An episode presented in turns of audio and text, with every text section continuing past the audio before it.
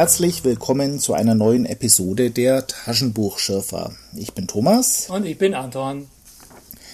Und heute geht es um Band 34 der Reihe Terra Fantasy.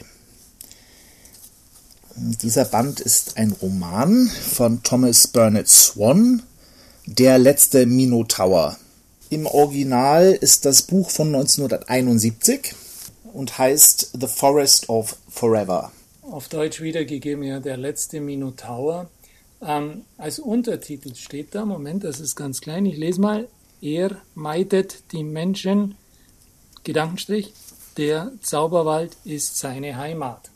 Das soll der Untertitel sein, der nur auf Deutsch, in der deutschen Fassung vermutlich steht. Aber sagen wir, kann man denn ähm, diesen Terminus Forest of Forever, kann man das mit Zauberwald wiedergeben? Was heißt es wörtlich? Der ewige Wald? Der ewige Wald, ja genau. Hat mich an einen Titel von Star Trek erinnert. Ähm, Edge of Forever war von, oh, wie heißt dieser berühmte? Harlan Ellison? Ja, genau, Ellison, ja, ja, ja, genau. Mhm. The City on the Edge of das, Forever. So ist es, genau.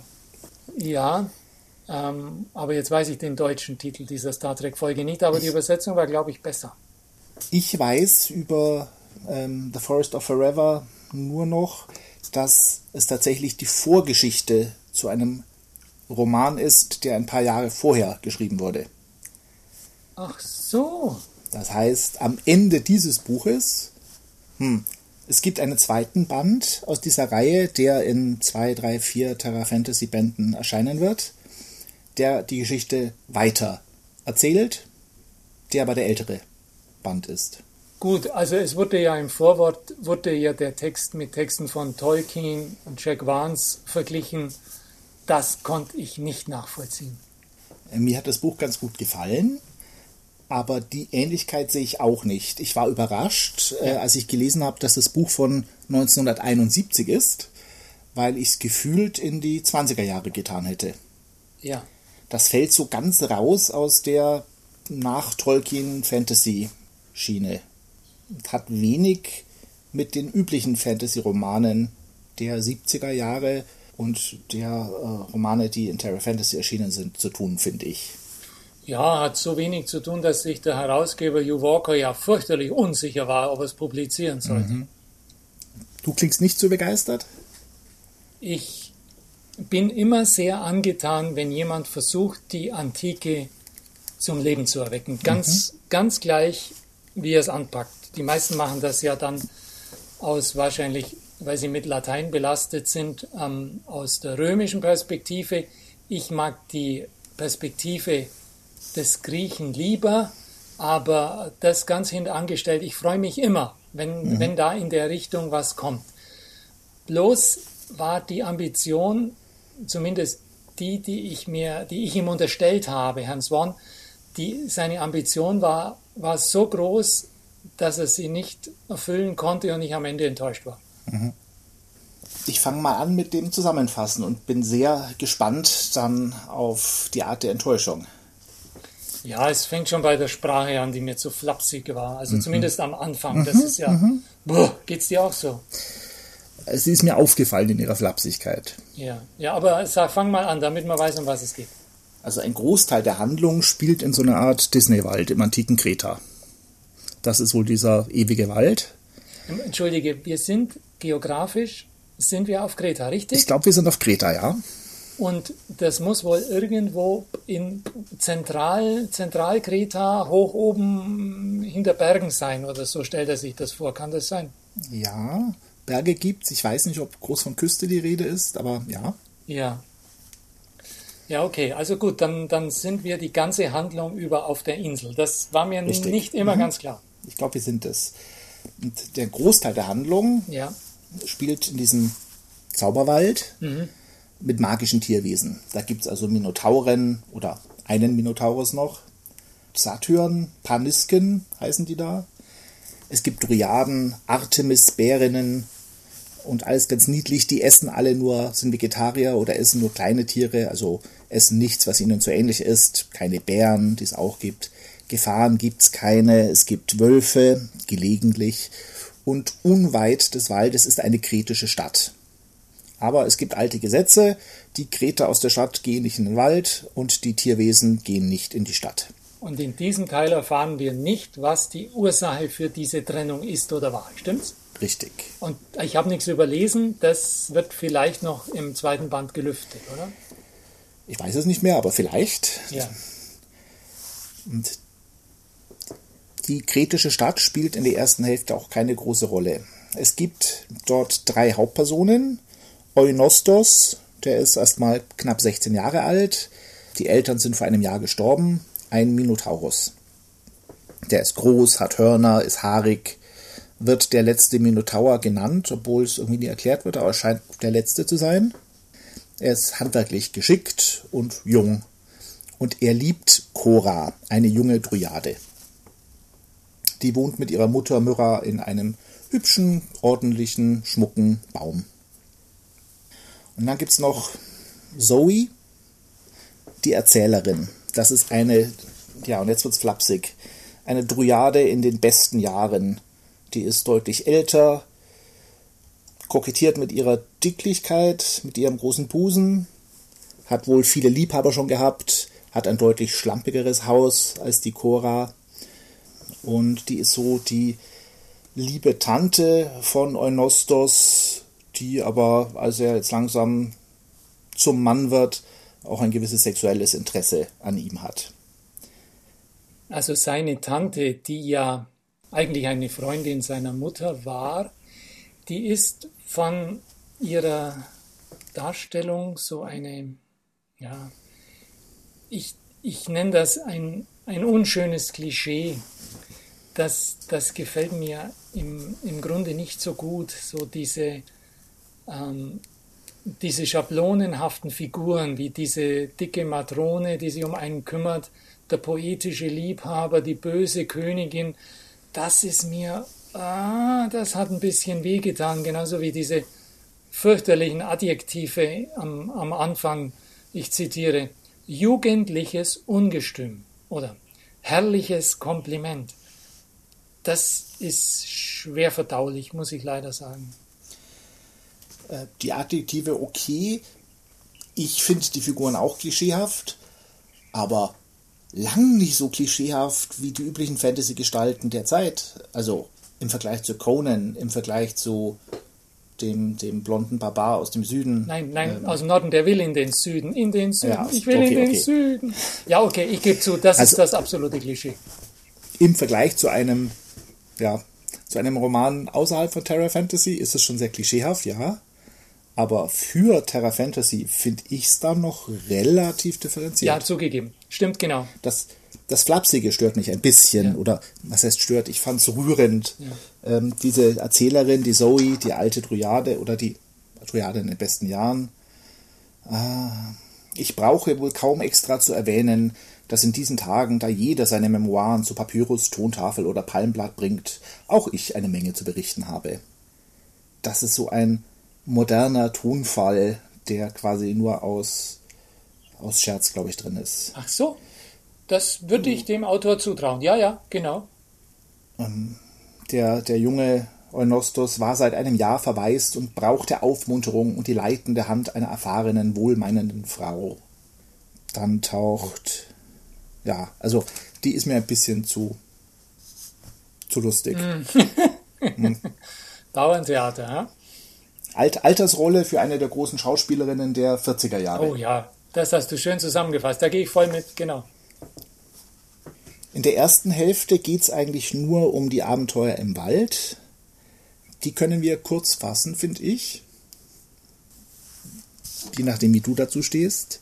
Also der Eunostos liebt die Cora, die sieht in ihm aber eigentlich nur einen, einen guten Freund. Sie hat einen Traum im wörtlichen Sinn, denn sie hat einen Traum von einem Mann von außerhalb des Waldes, der irgendwann mal kommen wird. In den Wald kommt jetzt ein böses Bienenvolk und die, unter der Anführerin Saffron. Die sind als Diebe verschrien, wollen sich hier niederlassen. Und dann geht's, also wird es ein bisschen nicht sehr interessant. Diese Saffron möchte Nachkommen haben, will Eunostos zu sich locken, um ihn als Liebhaber zu benutzen. Sie will Kinder kriegen, lebhaftere als die Arbeiterinnen und männlichere als die Drohnen. Denn die Drohnen, die werden hier also als, als sehr weibliche Männer dargestellt. Auch ein unschönes Klischee. Und um sich diesen Eunostos gefügig zu machen, entführt sie die Cora, nimmt auch die Zoe als Gefangene, paart sich dann auch in einer für Terra Fantasy relativ expliziten Liebesszene mit dem Minotaurus, mit dem Eunostos. Darf ich die vorlesen? Ähm, ich krieg den Liebesszenen Tonfall vermutlich nicht hin. Aber das liest sich ja eh wie ein Ringkampf. Also im Prinzip ist das eine, eine Berichterstattung für ein Wrestling. Ähm, ja. Bitte viel Vergnügen. Ton ab. Denn Saffron saß neben ihm, ihre Finger sanft um seine Hörner und blickte ihm tief in die Augen. Dann zerzauste sie ihm mit einer Hand, die nicht größer als ein Ahornblatt war, seine Mähne. Dann ruhte sie plötzlich in seinen Armen. Ihre kleine Zunge spielte über seine Lippen und ihre Hände vergruben sich in seinem dichten Brusthaar. Nun, vielleicht war eine dünne Frau gar nicht so ohne. Sie hatte ihn eingeladen. Jetzt war die Zeit, diese Einladung anzunehmen. Öffnet eine Dame gastfreundlich die Tür, bleibt ein Mann dann frierend draußen im Schnee, wenn drinnen ein warmer Ofen lockt? Er betrat das Haus mit Behagen, und als liebenswerter Gast nicht ohne Mitbringsel. Und dann kommt es zum Ringkampf. Ja, das ist das Interessante, aber du hast jetzt wegen Copyright Angst, das alles zu lesen, oder? Äh, nein, also das habe ich mir nicht mehr rausgeschrieben. ich meine, Ringkampf natürlich auch deshalb, weil eigentlich soll äh, er danach ja sterben. Wie die Drohnen nach der Paarung auch sterben. Weil die sich ja nicht wehren, die sind ja zu blöd, sich zu ja. wehren und sie wirft ihm das auch vor. Wieso hast ja. du dich gewehrt? Du darfst nicht zurückschlagen. Also gut, es ist ja herrlich. Ja. Ähm, das, bis dahin muss ich sagen, ist das doch, ähm, obwohl die Rettung nehme ich da auch noch mit rein, ist das dann eine doch recht banale Geschichte, so die ja. im Märchengewande daherkommt, oder? Ja. Hat ein paar Pluspunkte in der Charakterisierung, auf die ich vielleicht am Schluss zu sprechen komme, aber ist eher uninteressant, finde ich, diese erste Hälfte. Gut, dann fass bitte noch zusammen, wie die Rettung von Zoe und der Cora passiert. Ach, ich glaube, sie schmieden einen Plan, lenken die Arbeiterinnen ab. Auch das nicht sehr schön. Die Arbeiterinnen der Bienen sind sehr unweiblich und werden abgelenkt mit Spiegeln, in denen sie dann ihre Hässlichkeit erkennen. Bevor sie böse werden, weil sie erkennen, dass sie hässlich sind, kriegen sie Lippenstift geschenkt und schminken sich und werden dann glücklich so dass, jetzt weiß ich nicht, wer am Ende ist die Saffron jedenfalls äh, tot, die Bienenkönigin, Opfer ihres eigenen Plans geworden, weil der Lack, mit dem die Bienen ihre Häuser bauen, überziehen. Thomas, das ist Wachs. Naja, sie fällt in einen Bottich damit und erstarrt. Bienenwachs, wenigstens das stimmt ja. doch. Okay wird zu einer lebenden Statue, also nicht zu einer lebenden, zu einer toten Statue und wird dann ausgestellt. und aus Dankbarkeit über die Rettung verspricht Cora Eunostos, ihn endlich zu heiraten. Mhm. Und dann kommt die zweite Hälfte. Ja. Ähm, was ist das Ganze jetzt? Ähm, also zum Thema Antike, ganz kurz. Ähm, da gibt es zum Beispiel dieses Schimpfwort im ersten Teil, bei den Brüsten der großen Mutter. Also wenn wir jetzt in einem Kybele Attis Kult sind, dann müsste man sich mal überlegen, ähm, können es Tiere sein, die diesem Kult anhängen? Sind es nicht die Achäer, die Menschenwesen, also die Griechen in ihrer Gesamtheit, die einen Kybele Attis Kult pflegen? Können die Tiere das tun? Also entschuldige oh. mal, da ist doch was, wenn verdreht mit Absicht und Raffinesse oder aus Versehen. Aber was sagst du? Ich glaube mit Absicht und Raffinesse. Denn bei den Kretern zu dieser Zeit in dem Roman, da haben wir kein Matriarchat und keine wichtige Göttin. Da gibt es einen männlichen König und Frauen, die nicht besonders viel Rechte haben ich glaube, im Gegensatz dazu wird hier ein, eine, eine ursprünglichere Religion postuliert, die die Kreter, ähnlich wie die Griechen, schon längst verloren haben. Nur die alten Tiere halten das noch aufrecht, den Kult der großen Mutter. Das gab's, das war ein populärer Gedanke in der ersten, naja, am Anfang des 20. Jahrhunderts. Ähm, ähm, wie heißt der Dings? James Fraser, der Goldene Zweig und der von ähm, Robert Graves, ich Claudius.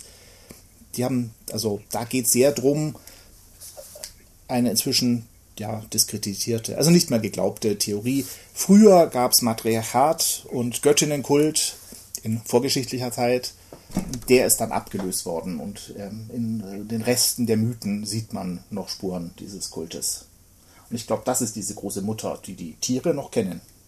Also eine Spur, die bis ins Neolithikum zurückgeht, die den beschriebenen antiken Kretern verloren gegangen ist. Mhm. Ähm, und das hat sich noch ein bisschen so im, im Alltags, im religiösen Alltagsbewusstsein der Tiere erhalten. Ja. Also jetzt bin ich sogar ein bisschen versöhnt mit dem Roman, weil ich hatte mich ursprünglich geärgert, dass jemand diese antike Welt auferstehen lässt, ohne das religiöse Bewusstsein mit wach zu rütteln. Also zum Beispiel Dan Simmons, der hat ja den Trojanischen Krieg nochmal aufgezäumt. Das sind die Götter mit ihrer ganzen Eigenart und ihrem Wunsch angebetet zu werden, sind die ähm, wieder präsent und in die Lebendigkeit zurückgetreten. Er holt die ganzen, also Swan holt die ganzen Fabelwesen wieder aus der Mottenkiste, mhm. aber das Bewusstsein, das damals ihre Lebendigkeit befördert hat, das lässt er in der Truhe. Und jetzt erfahre ich von dir, dass es doch nicht so ist. Er hat doch ein bisschen mehr hervorgeholt, als es mir zuerst ja. schien. Ich glaube, diese Fabelwesen, das sind ja nicht die Fabelwesen der griechischen Mythologie, sondern das sind quasi die Originale, die nur in ihrer verzerrten Form zu uns gekommen sind, gefiltert durch die griechische Mythologie. Das sind quasi die echten. Aber wie kommst du jetzt da drauf mit der gleichen Begründung wie vorher? Genau. Ähm, die, dieser, dieser Wald, das sind ja die letzten ihrer Art. Das ist der letzte Minotaur. Auch die, der, der Wald wird nicht größer, sondern eher kleiner. Er wird bedroht durch die Zivilisation drumherum. Er wird bald verschwinden. Das sind so die letzten, die, die, die, die letzten Alten. Die Leute aus der Stadt kennen das im Wald nur aus Erzählungen. Die haben doch schon gehört, oh, da gibt es so, so Waldwesen. Das heißt, die erzählen sich vermutlich schon Geschichten um Minotauren und Dryaden und Panisken dort. Aber sie kennen sie natürlich nicht wirklich. Also das finde ich jetzt ähm, bemerkenswert. Da deutet aber jetzt nicht so direkt im Text etwas darauf hin. Das ist jetzt mehr so dein, deine Schürfung. Also jetzt bist du ein echter Taschenbuchschürfer ja. und hast da ja. was interpretiert, was mich jetzt ein bisschen verblüfft. Toll, danke. Ja. Äh, Ausgangspunkt war, also diese große Mutter taucht, glaube ich, wirklich immer wieder mal auf. Ja, zwei, dreimal schon. In. Und ja, was schade ist, über das Weltbild der, der, der Städter auf Kreta erfahren wir relativ wenig. An welche Götter die glauben, wie die wirklich zu den Fabelwesen stehen im Wald, da erfahren wir recht wenig. Das ist alles nur aus der Sicht der, der Waldbewohner von Zoe und, und Eunostos geschildert. Vielleicht erfährt man in der Fortsetzung, die ja zuerst erschienen ist, mehr. Magst du wagen zu sagen, dieser Autor hat, ähm, äh, wie heißt Narnia von C.S. Lewis gekannt? Die sprechenden Tiere dieser Narnia-Welt, der ursprünglichen Welt, wo die Tiere sprechen konnten? Ich habe nicht, ich weiß nicht das Geringste über diesen Autor und das Thema. Wenn ich wetten müsste, würde ich sagen, wow, 40% Chance. Aber ohne irgendwie eine sinnvolle Basis. Das ist also bedenke ähm, Jahr 71, der hätte genug Zeit gehabt, das zu lesen. Ja. Aber gut, machen wir weiter. Komm, Aber, das ist jetzt also ich weiß, nur auf. Tolkien ist ja auch erst Ende der 60er mit, mit den Hippies in den USA dann zu einem Kultbuch geworden und bekannt geworden. Und ich weiß nicht, ob, ob Narnia vor Tolkien bekannt war in den USA. Ähm, also Louis war aus anderen Begründen, Gründen schon bekannt, aber ob man ihn damals schon als ähm, epischen Geschichtenerzähler wahrgenommen hat, das, da müsste man jemand fragen, der das erforscht hat. Ich weiß es nicht, keine Ahnung. Jetzt zur zweiten Hälfte, ich mache es ganz kurz. Äh, die beginnt mit Ajakus, dem Bruder des Königs Minos von Theben. Den verschlägt es in den Wald.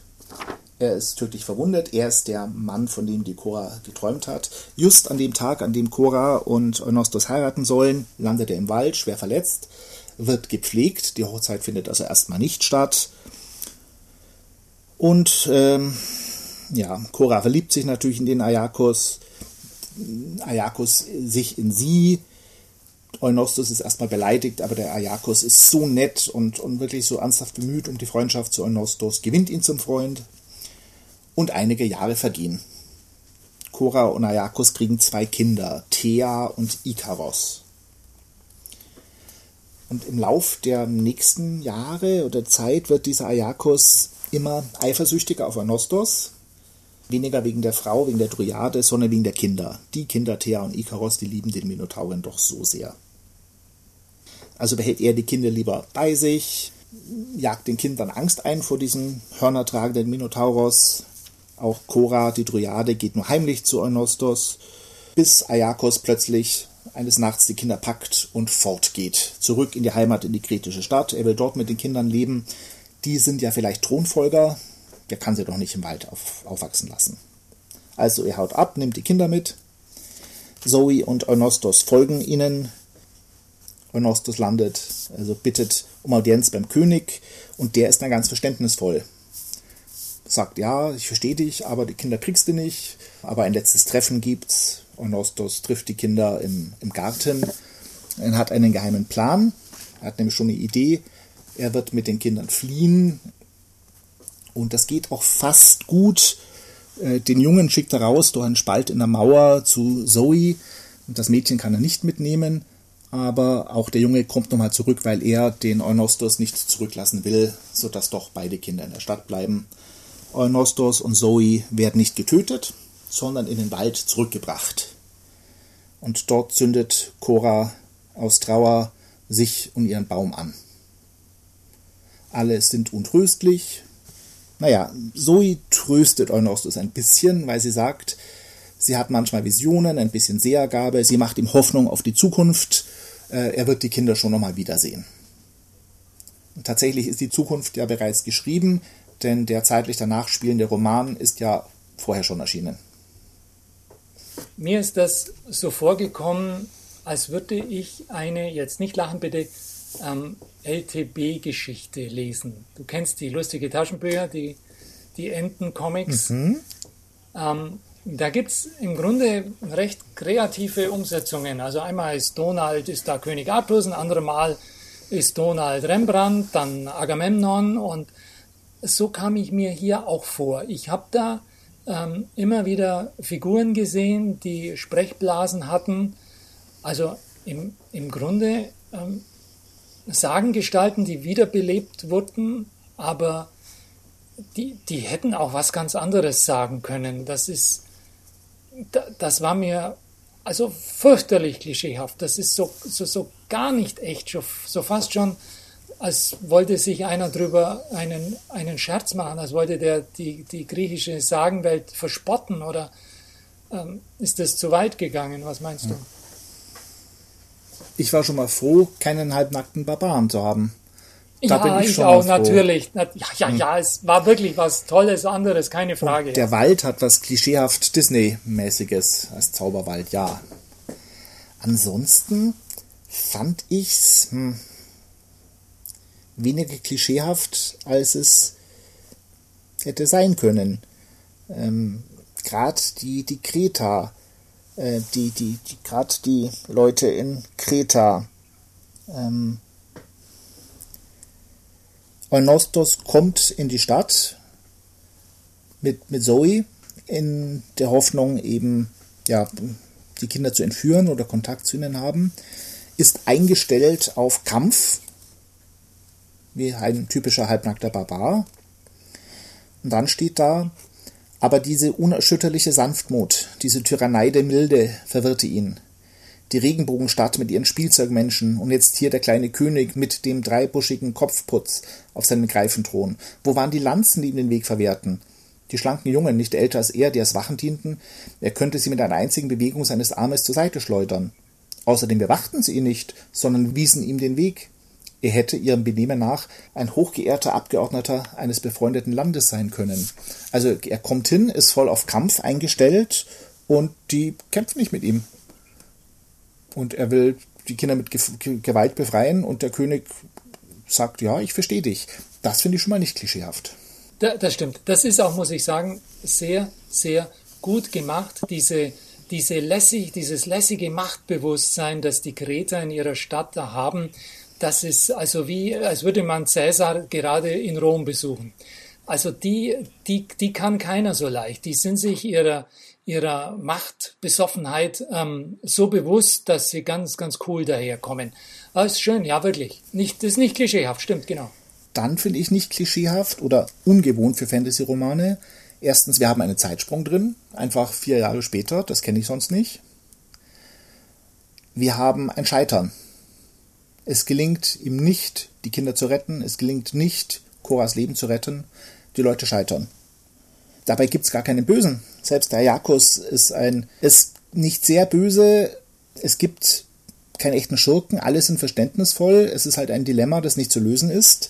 Und es wird ja letztlich gewaltfrei behandelt. Es gibt keine großen Kämpfe. Bis auf diese erste Hälfte mit diesen Bienen da. Ja, ist auch kein, ist auch nicht klischeehaft. Stimmt, ja, gebe ich zu ist richtig. Ähm, und interessant fand ich diese Beziehung zwischen Ayakos und Cora. Das ist eine typisch, also entwickelt sich zu einer ja, sehr, sehr modernen, ungesunden Beziehung. er entfremdet sie ihren Freunden, sie, sie muss heimlich rausgehen, damit sie noch ihre Freunde treffen kann. Sie nimmt ihn aber immer in Schutz, bis er dann irgendwie mal mit den Kindern verschwindet. Dabei wollte Mr. Swan gar keine Ehe führen. Er ähm, wollte lieber sich dem Schreiben widmen, aber er schien sehr lebenserfahren. Das stand im Vorwort, ja. Okay. Also ich fand das Buch gar nicht so schlecht, bis auf diese erste Hälfte mit den Bienenköniginnen da, die mir überflüssig schienen.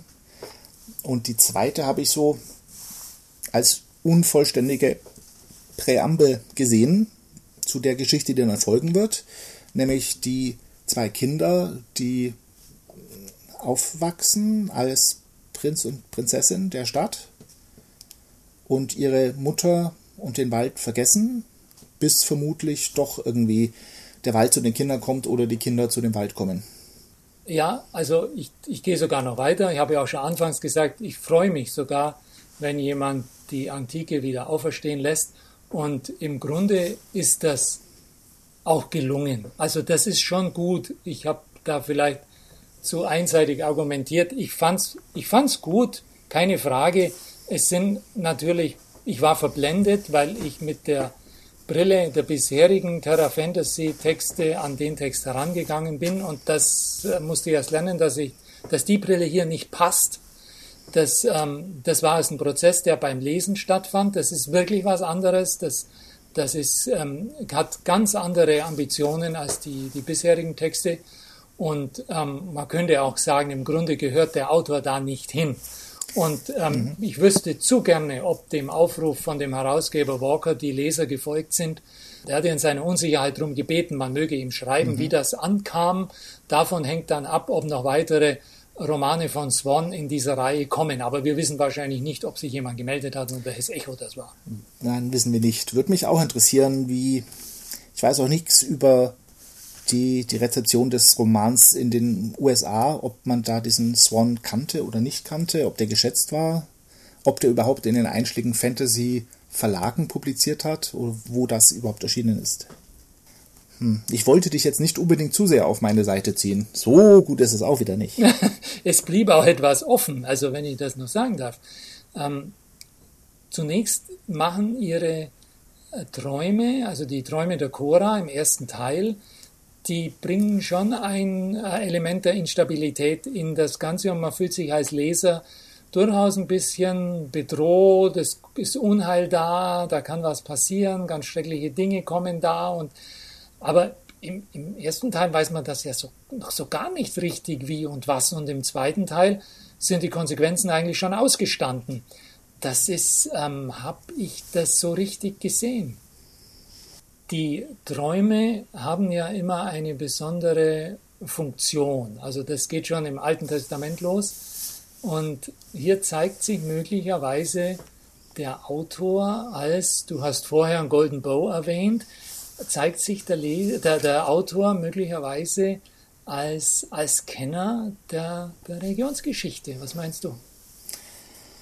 Kann sein, oder es war ein billiger Trick, um ein bisschen Spannung zu erzeugen. Hm. hm und ein bisschen voraus, vorausweisend. Ja, und wenn du sagst vorausweisend, also auf diesen zweiten Teil, da freue ich mich jetzt schon. Also wie auch immer, der soll bald kommen. Mhm. Tut er, glaube ich. Ich glaube, das war's für heute. Dann sehen wir uns äh, hoffentlich bald wieder oder hören uns wieder in einer neuen Folge der Taschenbuchschürfer. Ich war Thomas. Und ich Anton und ich freue mich schon, wenn es weitergeht. Tschüss. Tschüss.